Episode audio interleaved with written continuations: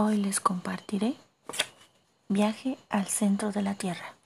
Y la historia comienza así. Teníamos bajo nuestras cabezas 30 leguas de roca, de mares, continentes y ciudades. Un silencio extraordinario reinaba en la inmensa galería. En eso se escucha una voz y un pequeño sonido de una linterna. ¿Eh?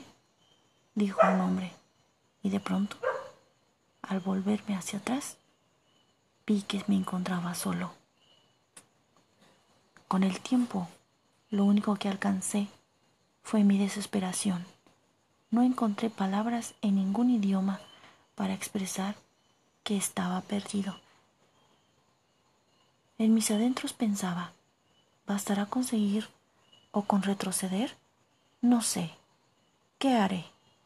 En eso se escucharon caer las lámparas al fallar la manija que lo sostenía. No estaba muy convencido de todo. Me sentía solo. De pronto tropecé y no sabía si bajaba o caía. Perdí la noción de la existencia, la noción de todo, la noción del tiempo hasta que llegó un momento en que mi cuerpo topó con algo. Era el piso. Sí, estaba duro y me dolía. Cuando volví a la vida y supe que no estaba muerto, lloré porque no había conseguido morir, no había muerto. Aún tenía que pasar por todo ese trance de toda la conciencia de sentirme moribundo. Si alguna vez se encuentra en mi cuerpo, pensé, en este estado que se convierte en un fósil en las entrañas de la Tierra, qué graves cuestiones científicas suscitarán. Así estaba mi cabeza, llenándose de ideas, cuando de pronto escuché a través de la pared un violento estruendo. Es una alucinación pensé, ¿o realmente son murmullos de voces? ¡Socorro! grité, pero nadie me contestó. Solo veía un túnel. Seguí avanzando con pasos torpes, tocando las paredes con las manos en la oscuridad. ¿Qué era este lugar? El granito no dejaría atravesar ningún ruido por más fuerte que fuera. Solo se escuchaban los ecos de mis gritos, los ecos de mis pasos y los sonidos que hacían mis dedos al tocar las rocas. Era la pared que transmitía los sonidos con un hilo metálico que conduce la electricidad. Tal vez es preciso saber, tal vez Tal vez no. ¿Será que he de llegar a algún lado? ¿Será que es mi culpa? ¿Será que es culpa de alguien? ¿Será que es culpa de Dios? No, es mi culpa. Sí, es mi culpa, pensaba. Cuarenta segundos después. No, después de cuarenta segundos más algo así como a una legua y media de distancia. Caí libremente entre un montón de piedras. Ahí estábamos en una inmensa gruta. En ella convergen muchas galerías, deslizándome pendiendo hacia abajo. Tal vez moriría a los pies de algo, no lo sé. Volví a caer. Gritaba, Axel, Axel. Pero nada, no había nada. Tal vez moriría a los pies de mi tío. Porque sí, estaba buscando a mi tío. En eso escuché una voz que me decía, Vives, vives, hijo mío, te has salvado.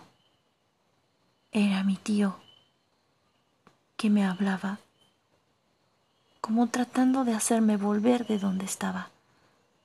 Cuando me incorporé, lo primero que hice fue preguntar, ¿Dónde estamos, tío? ¿Qué hora es? Es de día. ¿Qué día es hoy? Cálmate, Axel, me dijo mi tío. Estás muy débil. ¿Estoy débil? Sí. La luz me lastima. Abre los ojos despacio.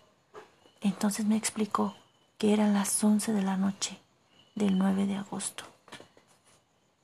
Y hemos estado perdidos por cuatro días.